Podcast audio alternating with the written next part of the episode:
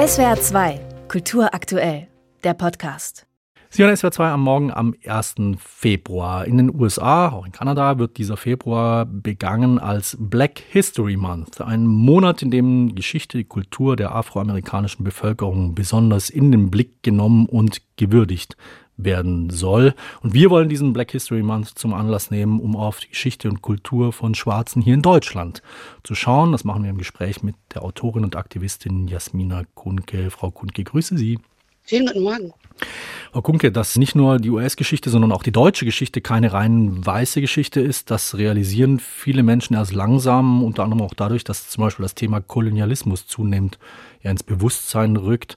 Welche Aspekte schwarzer deutscher Geschichte sollten Ihrer Ansicht nach mehr in den Blick genommen werden? Ich glaube, dass wahnsinnig wichtig ist, dass dieses Bewusstsein geschaffen wird, dass schwarze deutsche Geschichte nicht erst im Jetzt beginnt. Meine Mitautorin und Kollegin Frau Dr. Natascha Kelly hat dazu ein wunderbares Buch geschrieben. Und tatsächlich habe ich selbst die Erfahrung gemacht, dass sobald schwarze deutsche Geschichte eben nicht mehr im Jetzt erzählt wird oder darauf hingewiesen wird, dass zum Beispiel auch schwarze Opfer des Holocaust wurden und der Nazi-Ideologien, mit einer unfassbaren Abwehr reagiert wird durch die weiße Mehrheitsgesellschaft. Und ich glaube, es wäre total wichtig, da einen Blick drauf zu werfen und zu begreifen, dass ähm, es schon recht lange schwarze deutsche Menschen gibt. Mhm. In Ihrem Roman Schwarzes Herz, da haben Sie vor drei Jahren erzählt, von einer schwarzen Protagonistin am Rande des Ruhrgebiets und deren Alltag, ihren Problemen in Deutschland. Was wollten Sie mit dem Roman erzählen über die gegenwärtige Situation von schwarzen Deutschen? Naja, ich glaube, was die Protagonistin mit mir gemein hat, ist, dass sie, obwohl sie eine schwarze Deutsche ist, hier geboren ist, kein Teil der Gesellschaft sein kann oder wird, weil ihr das verunmöglicht wird und weil sie immer wieder auf dieses Schwarzsein reduziert wird, also im Grunde entmenschlicht wird. Und ich glaube, dass das nach wie vor ein großes Problem ist und wir uns vielleicht damit auch konfrontieren sollten als Gesellschaft. Hm, wie kann das gelingen, sozusagen schwarze Menschen eher als Teil der Gesellschaft zu sehen, ohne diesen Punkt immer in den Mittelpunkt zu rücken? Also wenn ich mir anschaue, wie das in anderen Ländern ist, wo es afrodiasporische Gesellschaften gibt, ist es nicht so, dass diese Personen erst erklären müssen, dass sie zum Beispiel AmerikanerInnen sind. Mhm. Das ist vollkommen normal. So, und das ist in Deutschland eben nicht der Fall. Wenn ich sage, ich bin Deutsche, dann wird gefragt, ja, aber woher kommst du mhm. denn? Woher kommst du denn wirklich? Und ich glaube, dass Deutschland noch lange nicht so weit ist und die Gesellschaft noch lange nicht so weit ist, dies einfach als gegeben hinzunehmen. Und ich glaube, das wäre schon ein Riesenschritt nach vorne. Mhm. also es ist, es ist eigentlich ganz einfach. Jetzt haben wir einen kleinen Blick in die Vergangenheit geworfen, einen kleinen Blick in die Gegenwart. Ihr neuer Roman Malik, der Anfang nächster Woche erscheint, der erzählt jetzt von einer möglichen Zukunft. Keiner sonderlich angenehm, eine Dystopie ist es.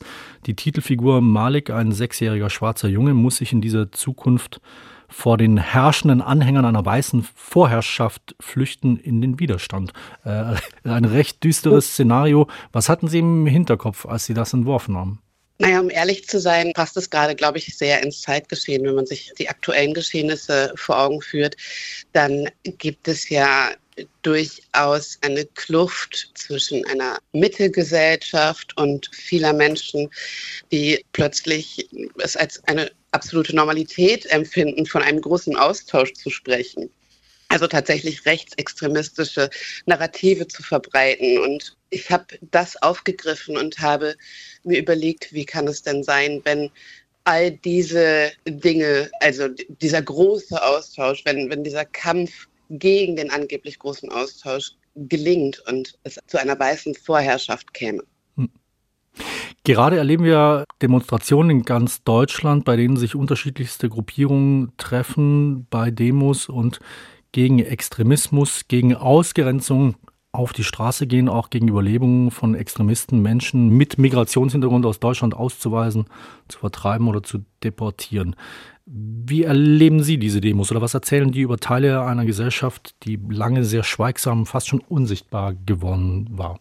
Da spreche ich gern von der Ambiguitätstoleranz.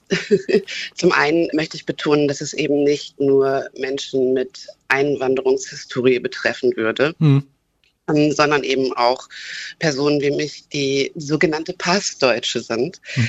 obwohl hier geboren. Ich finde das natürlich wahnsinnig wichtig und ich bin froh, dass es passiert. Ich bin froh darüber, dass die Menschen auf die Straße gehen.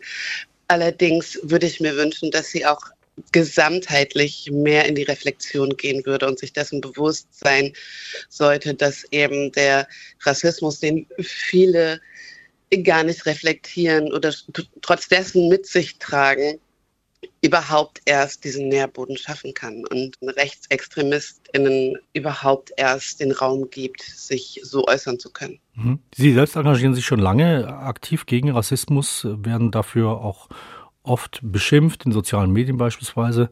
Auf der anderen Seite ist in letzter Zeit nicht nur auf den Demos, aber auch generell mehr von Vielfalt, von Diversität die Rede. Wie weit sind wir, würden Sie sagen, auf dem Weg zu einer diskriminierungsfreien oder zumindest diskriminierungsfreieren Gesellschaft? Ich habe letztens erst von einer Kollegin gelesen, die bei so einer Demonstration gesprochen hat und die ebenfalls schwarz ist und die dann von dieser Demo wegging und einen Übergriff auf eine nicht deutsche Person gesehen hat, bei der die Menschen drumherum nicht geholfen haben. Und auch eine parallel laufende Demonstration von Afghaninnen, an denen einfach vorbeigegangen wurde. Also da wurde auch nicht stehen geblieben oder mal gefragt, welche Anliegen diese Personen denn haben. Und das ist genau das, was ich vorher schon in der Antwort zum Nachdenken mitgeben wollte. Ich glaube tatsächlich, dass wenn wir nicht unsere, also die Diskriminierung, die wir ausüben, reflektieren, und da schließe ich mich ja als schwarze Person nicht aus, wird es schwierig, zum Ziel zu gelangen und diskriminierungsfreier zu werden. Und ich möchte mich bei meinen Mitautorinnen Natascha A. Kelly, Jalil und vor allem David Mayonga bedanken, der die großartige Idee hatte, uns zusammenzubringen und diese Geschichten möglich werden zu lassen. Vielen, vielen Dank für diese Chance. Ich weiß das sehr zu schätzen sagt die Autorin und Aktivistin Jasmina Kunke in SWR 2 am Morgen am 1. Februar. Februar, der in den USA als Black History Month begangen wird. Kommende Woche erscheint auch Jasmina Kunkes neuer Roman Malik, eine dystopische Geschichte über einen Freiheitskampf in einem rassistischen Staatsgebilde. Und Kunke, danke Ihnen sehr fürs Gespräch. Vielen Dank. SWR 2 Kultur aktuell. Überall, wo es Podcasts gibt.